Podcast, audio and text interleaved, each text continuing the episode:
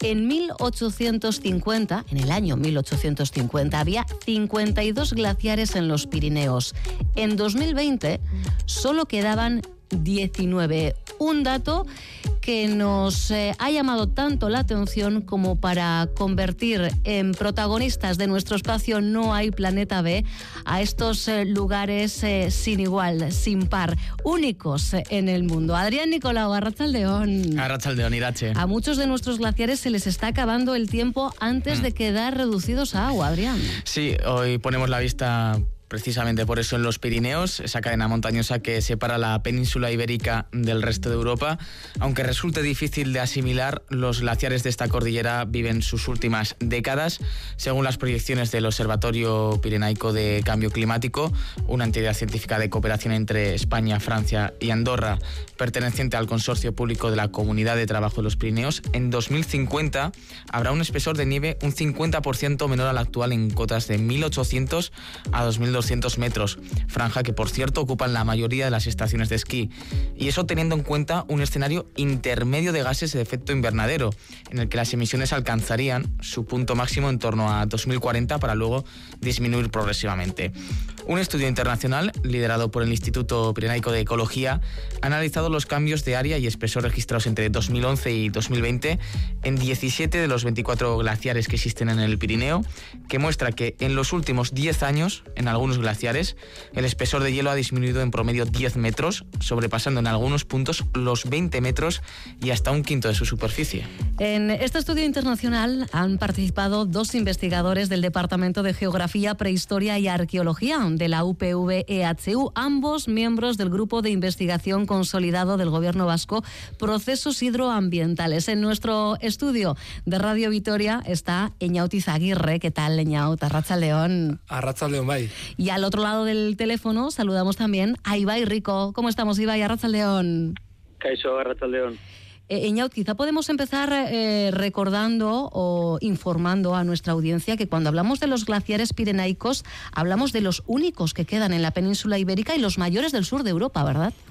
Sí, efectivamente. Al final estamos un poco eh, conteniendo esos últimos glaciares eh, más meridionales de la Europa continental en una latitud de en torno a 43, 42 grados norte y eh, además en unos macizos que tienen una altura bastante limitada, ¿no? que son esos 3.000 metros eh, que caracterizan a, los macizos principales del, Pirineo.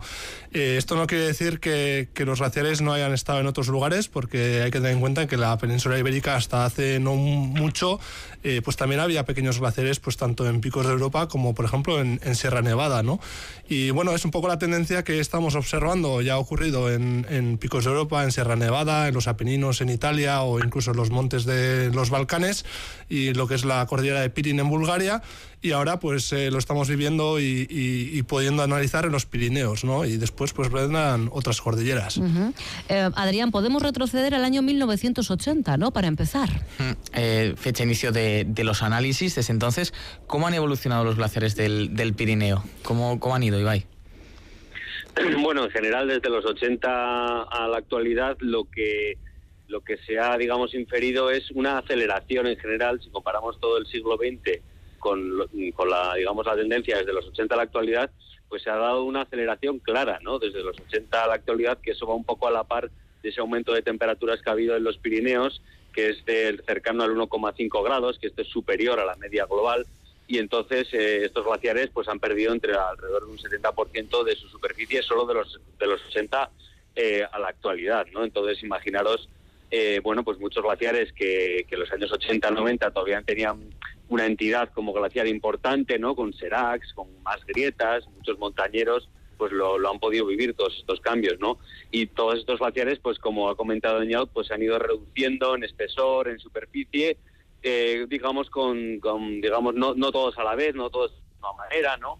Eh, pero digamos que retayendo a la donde aún eh, existe cierta acumulación algunos años en forma de nieve, que es al final un poco lo que alimenta eh, eh, el de glaciar, el que se acumule algo de nieve, que aguante todo un verano y que... Eh, Eh, Ibai, vamos a, aprovechando que Eñaut nos acompaña en nuestros estudios de Radio Vitoria, vamos a intentar restablecer la conexión para que sea un sonido más, más limpio, más nítido, para que no nos perdamos ni una sola palabra de lo que Ibai tiene que compartir con nosotras. Eñaut, em, em, ¿qué señales, al hilo de lo que estaba contando Ibai, qué señales indican que un glaciar agoniza? Bueno, al final tendremos que tener en cuenta qué es un glaciar, ¿no? Un glaciar al final es un cuerpo de nieve y hielo, pero que sí o sí necesita tener de movimiento, de una dinámica, ¿no? Al final es un agente que reacciona a unas condiciones ambientales a partir de una acumulación de nieve que normalmente perdura durante el verano y eso genera que se produzca más hielo y por tanto vayan aumentando en volumen y por tanto eso genere un flujo, ¿no? Eh, en las condiciones actuales eh, tenemos que hablar de justamente lo contrario, ¿no? De esa acumulación de nieve que no perdura en todo el ciclo. Eh, de hecho, hay mayor fusión eh, en la época estival y esto genera pues, que los glaciares básicamente eh, adelgacen, ¿no? Es algo que ha mencionado Ibai. Al final, desde la década de los 80, hemos visto que hay una aceleración, sobre todo en la última década, bastante evidente y con un verano como el pasado, pues de una forma casi drástica, ¿no? Eh, de alguna forma incluso diciendo que, los, que las tasas de retroceso y sobre todo de adelgazamiento pues se han triplicado. Eh, esto es importante apuntar porque normalmente un glaciar cuando adelgaza ya está dando una respuesta a las condiciones eh, actuales de lo que está ocurriendo porque de alguna forma es una respuesta directa a lo que pasa con el, con el clima. Mientras que el retroceso o la disminución del área es ya una respuesta amplificada de ese efecto, de algo que ya ha ocurrido en el glaciar, ¿no? Hemos recuperado ya a Ibai. Eh, estábamos hablando, Ibai, de las señales que nos indican que un glaciar eh, agoniza. Eh, ¿En qué punto se encuentran actualmente los glaciares que resisten en el Pirineo? Bueno, pues por una parte, y disculpad por la interrupción, Tranquilo. tenemos glaciares que, bueno, que aún, digamos, aún tienen cierta acumulación, aún hay, digamos, formación de hielo, y podemos considerarlos, digamos, glaciares todavía eh, en, su entidad, ¿no? En cuanto a que el hielo está fluyendo. Y sin embargo nos encontramos con otros glaciares que directamente, pues ya casi estamos en el proceso, porque estamos ahora actualizando el inventario de glaciares, y que se están convirtiendo en heleros sin movimiento. Es decir, que, que ya no hay, no hay hielo que fluya y digamos que se, se, además hay otros procesos como los recubrimientos por derrubios, por rocas, etcétera, y se, eh, se convierten en heleros. Con lo cual hay glaciares que hoy en día actualmente ya digamos que están muriendo a, fecha de hoy, ¿no? Ibai, lo mencionabas eh, previamente, hay que tener en cuenta que el eh, calentamiento global que vivimos afecta especialmente a las zonas de montaña. Ahí se amplifica incluso, digamos, ese calentamiento global. Sí, efectivamente. Bueno, en los Pirineos eh, la amplificación va de 1,5 hasta casi 2 grados, sobre todo en verano, una cosa que hemos podido ver sobre todo en el verano del 2022, eh, que después hablaremos si queréis, pero incluso en los Alpes, eh, mientras que recordamos que a nivel global la temperatura ha aumentado 1,1, 1,2 grados de media, en los Alpes ha aumentado hasta 2, 2,5 grados, ¿no? Entonces, bueno, esto hace que eh, algunas de nuestras montañas pues estén digamos más expuestas a, este aumento de, las temperaturas. ¿Qué pasó eh, o qué ha pasado eh, en ese verano 2022 que ya que ya habéis hecho mención en varias ocasiones, Ibai? Bueno, ya lo hemos visto todo, ¿no? Todos lo hemos vivido en cotas, digamos, en, digamos en, zonas donde vivimos más habitualmente, pero claro, en los Pirineos los glaciares al final son geoindicadores de las condiciones ambientales y fundamentalmente lo que hemos visto es una multiplicación por tres directamente de, de, digamos de la reducción o de las de la reducción de espesores, ¿no? Si normalmente de media los glaciares están perdiendo alrededor de 0,7 un metro de media de espesor, pues digamos que en 2022 eh, han llegado prácticamente a eso a triplicarse, ¿no? Entonces es muy llamativo que, que en un año pues eh, se dé eh, tal pérdida, ¿no? Uh el futuro de estos glaciares que es transformarse en, en lagunas, lagunas de alta montaña. Bueno, eh, para que se formen lagunas, por un lado tendremos que tener una, cuenca, ¿no? Donde se pueda acumular esa agua de fusión tanto de glaciar y también sobre todo de esa nieve que al final es estacional y, sí o sí cubrirá, seguirá cubriendo el Pirineo y sobre todo en cotas altas sin, cambiar demasiado, ¿no? Pero bueno, un poco al hilo de lo que ha comentado Ibai, eh, al final estos glaciares eh, están adelgazando, en el último año se han triplicado las pérdidas y lo que sí estamos viendo es que el volumen de hielo que hay en los Pirineos pues es muy, muy mínimo. ¿no? De hecho, tenemos mediciones de georradar para conocer el grosor del, del, de un glaciar realizados en el glaciar de Aneto en el año 2020 y el promedio que teníamos era de 15 metros promedio para todo el glaciar. Con el verano pasado, pues eh, este ha disminuido y el promedio queda en 12 metros. Es verdad que hay algunos lugares donde puede haber unos máximos cercanos a 40 metros, justo debajo del monte maldito, pero en general hablaríamos de una masa glaciar que aunque tenga 40, hectáreas, con un promedio de, de 12 metros, pues... Eh, eh, si está frente a veranos como el ocurrido el año pasado, pues en eh, muy pocos años va a estar en una situación muy, muy crítica. De hecho, ya identificamos varios sectores donde puedan darse fraccionamientos es decir, divisiones del cuerpo principal en, en, cuerpos un poco más pequeños y eso genera que esté más rodeado con un perímetro eh, más rodeado de, roca madre, ¿no? que absorbe más calor y por tanto genera una amplificación de ese efecto de fusión. Entonces, según se vaya, vayan retrocediendo estos cuerpos, sí es verdad que van quedando pequeñas cubetas donde estas aguas de fusión se acumulan y de hecho, por ejemplo, el, el, Ibón innominato que, que, se formó pues eh, casi a comienzos del siglo, no, no comienzos del siglo, sino 2012, 2013, comenzó a formarse un pequeño Ibón en el perímetro del, del glaciar de Aneto y todavía perdura, ¿no? Es verdad que últimamente se está drenando cada vez más rápido porque el glaciar también, como está adelgazando, pues ya no es capaz de, de contener las aguas. Entonces, bueno, habrá que ver eh, qué tipo de paisaje nos queda, pero está claro que cuando se pierda el hielo, pues, pues otro paisaje será el que prevalezca. ¿no? Y otro ecosistema, claro. Completamente, sí. Uh sorprende que pese a que las condiciones climáticas no cambian mucho entre las zonas, habláis de que unos glaciares van más rápido o tienen un deterioro mayor que otros. ¿Cómo es posible esto?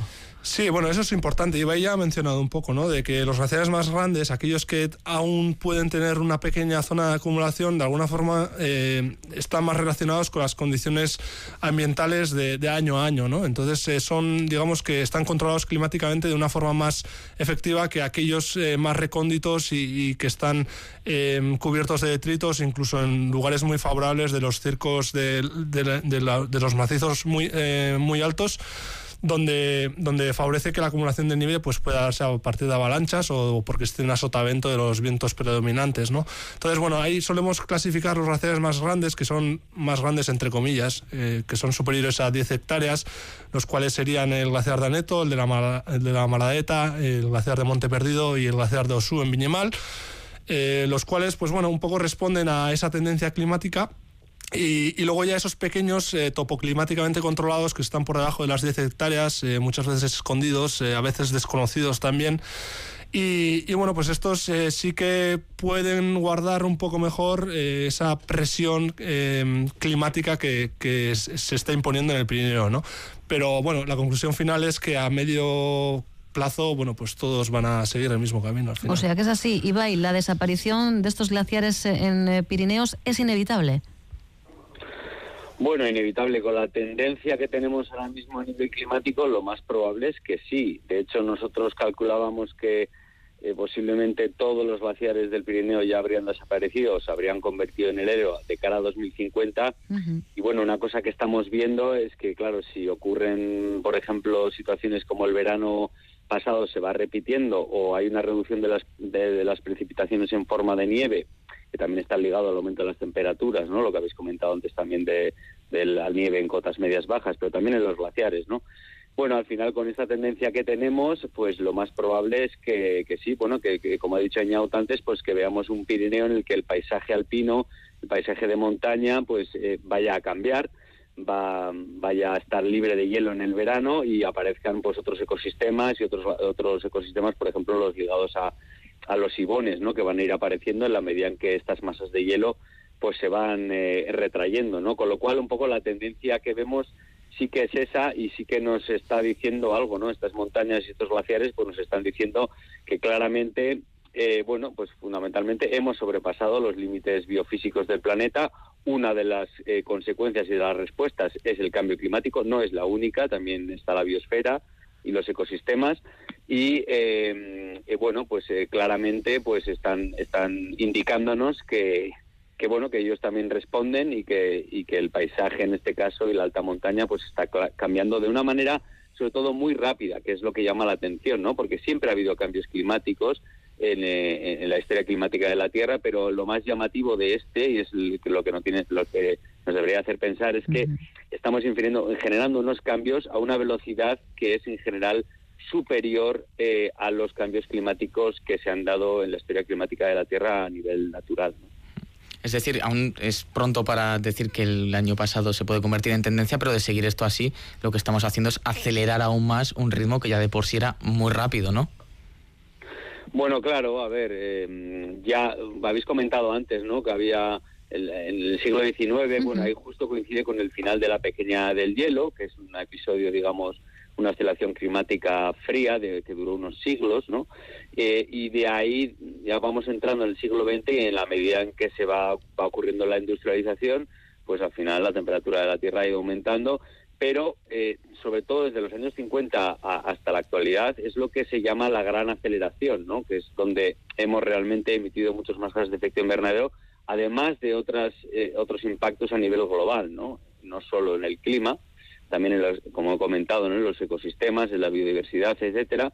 Y esto se, se traduce en que también, claro, digamos que las pérdidas de espesor y de superficies glaciares a nivel global, en general, sobre todo en glaciares de este tipo, en glaciares de montaña, pues eh, ha respondido sobre todo de una manera acelerada en muy pocas décadas, ¿no? Mm. Ya Antártida y Groenlandia pues todavía están relativamente dormidas, aunque Groenlandia también ha, empezado a, a, despertar, a despertar, ¿no? Como como quien dice, y ahora la otra gran cuestión es la Antártida, ¿no? Pero estos glaciares de montaña ya nos indican, porque ellos van un poco antes, ¿no? Que Groenlandia y la Antártida, ya nos están indicando pues estas velocidades que son, bueno, pues eh, ciertamente alarmantes, ¿no? Desde luego, en este caso, Eñaut, quizá mm, eh, no es eh, hablar en clave de desastre medioambiental, pero sí de desaparición, ¿no? De un accidente geográfico y, desde luego, de un paisaje único.